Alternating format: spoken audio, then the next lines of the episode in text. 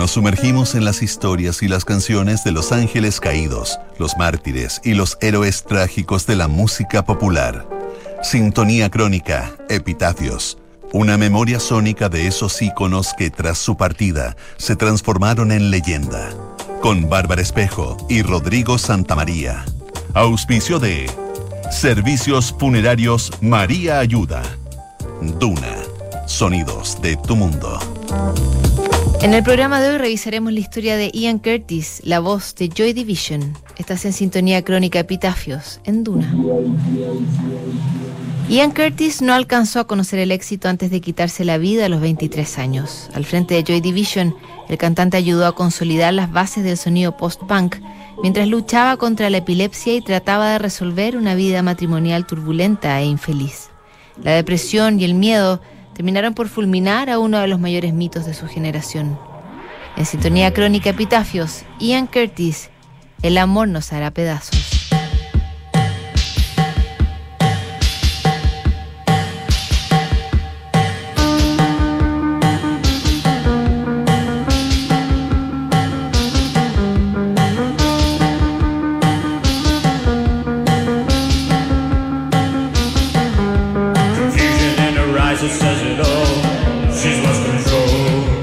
Que parezca, no fue hasta después de su muerte que escuchamos realmente las letras de Ian y oímos claramente la agitación interior que había en ellas. Declaraba en una entrevista Bernard Sumner, uno de sus compañeros de Joe Division. La banda de Manchester tuvo una vida tan fugaz y precaria como la de Ian Curtis, su malogrado vocalista. Aunque mucho se ha querido realzar a Curtis como un genio caído en desgracia, los aspectos de su vida fueron tan complejos que no toleran una explicación reduccionista.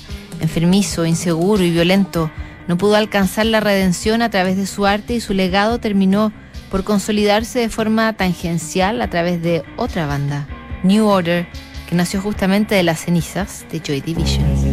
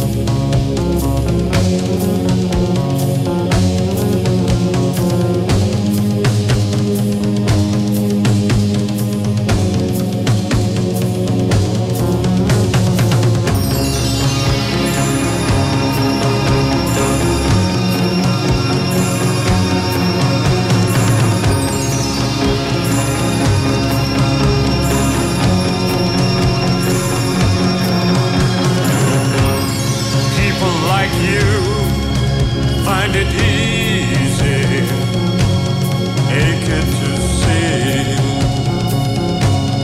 walking on air, hunting by the rivers, through the streets, every corner, abandoned too soon. Set down with you care.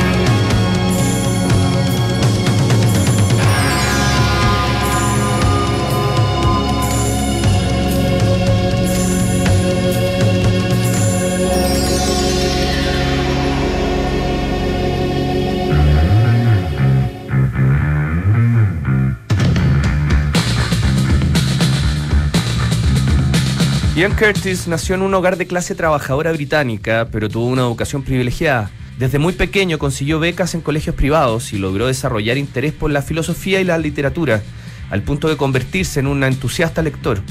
Todas sus virtudes académicas empezaron a decaer a medida que sorteaba la adolescencia y desechaba cualquier posibilidad de futuro universitario. A corta edad, Ian Curtis se interesó en la música de ídolos como Jim Morrison y David Bowie.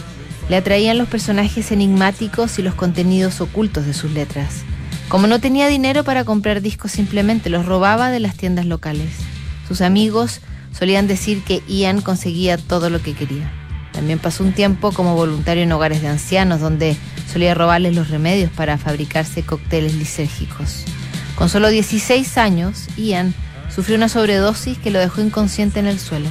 Su padre alcanzó a llevarlo al hospital, donde lo salvaron con un lavado gástrico.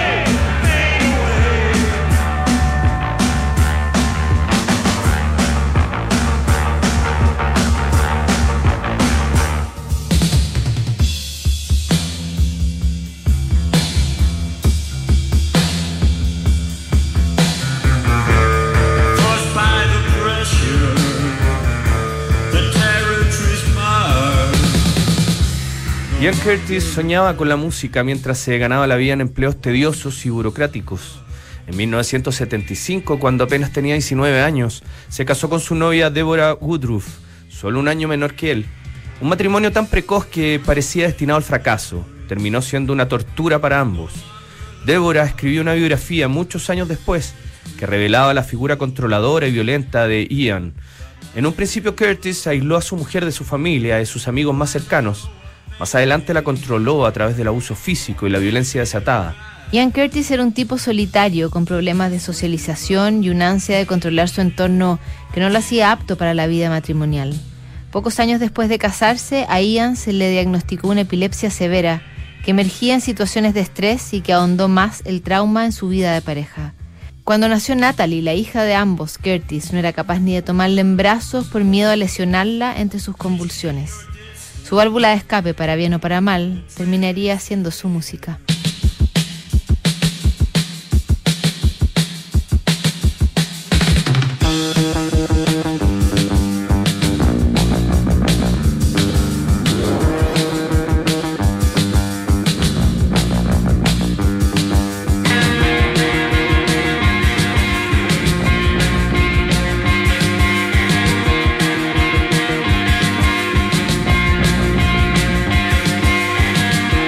Waiting for a to come and take me by the these sensations make me feel the pleasures of a normal man. These sensations the insults, leave them for another day.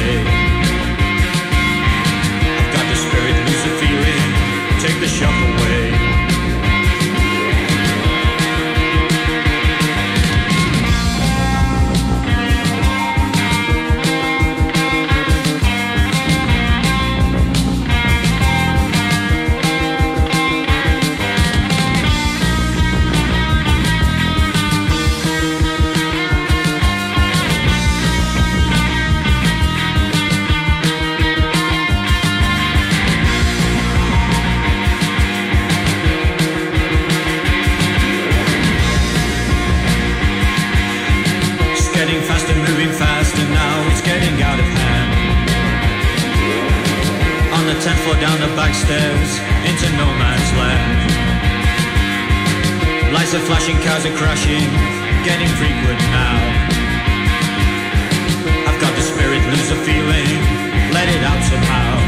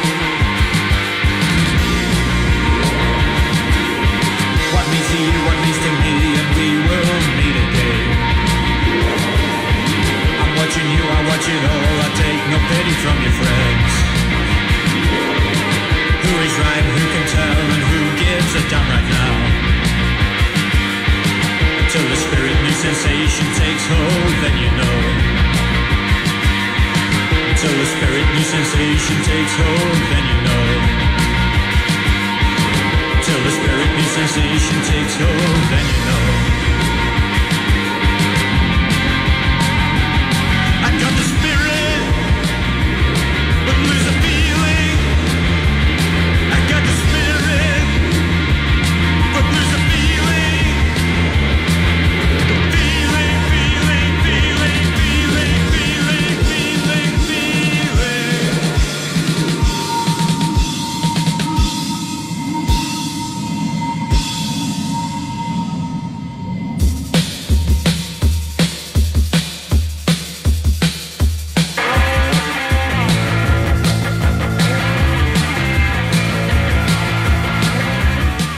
1976, Sex Pistols hizo un recital en el Manchester Free Trade Hall y ahí se encontraba Ian Curtis, Bernard Sumner y Peter Hook.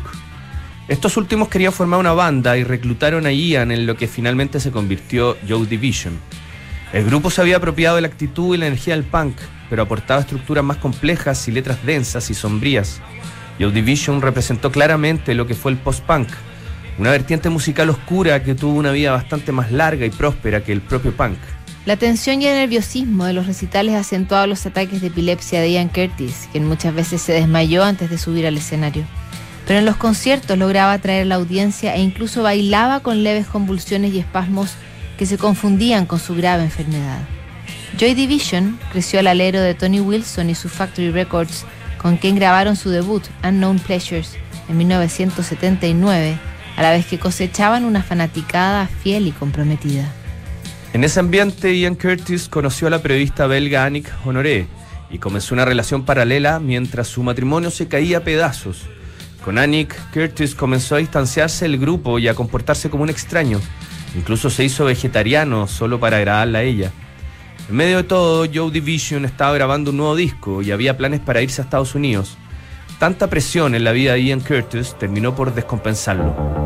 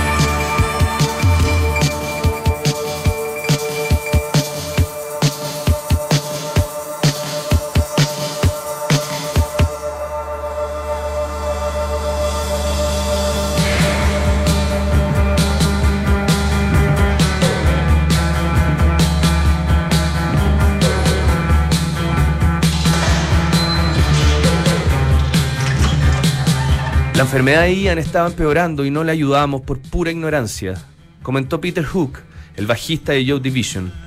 En ese periodo, Curtis intentó quitarse la vida en dos ocasiones. Se hirió con un cuchillo y luego se tomó una caja de pastillas que lo dejó en el hospital. En plena convalecencia, el manager Tony Wilson se lo llevó a la sala de ensayos para que siguiera trabajando las nuevas canciones que presentarían en Estados Unidos. El final se veía cada vez más cercano. El domingo 18 de mayo de 1980, Ian Curtis estaba solo en su casa cuando puso el disco de Idiot de Iggy Pop, que quedó sonando en forma repetida. También se tomó una botella de whisky y descolgó las fotos de su hija Natalie y del día de su boda. Luego comenzó a escribir una carta de despedida. Cuando Débora llegó a la casa, escuchó música de fondo y se encontró con una imagen macabra. El cuerpo de Ian colgaba de una cuerda para tender ropa. Ian Curtis fue incinerado el viernes 23 de mayo. Una piedra en el cementerio de Macclesfield mostraba la fecha de su muerte y el título de su canción más célebre, Love Will Tears Apart. El disco Closer, editado en julio de 1980, se convirtió en un éxito, pero los sobrevivientes de Joe Division ya habían tomado una decisión. Se rearmaron como New Order y escribieron su nueva historia.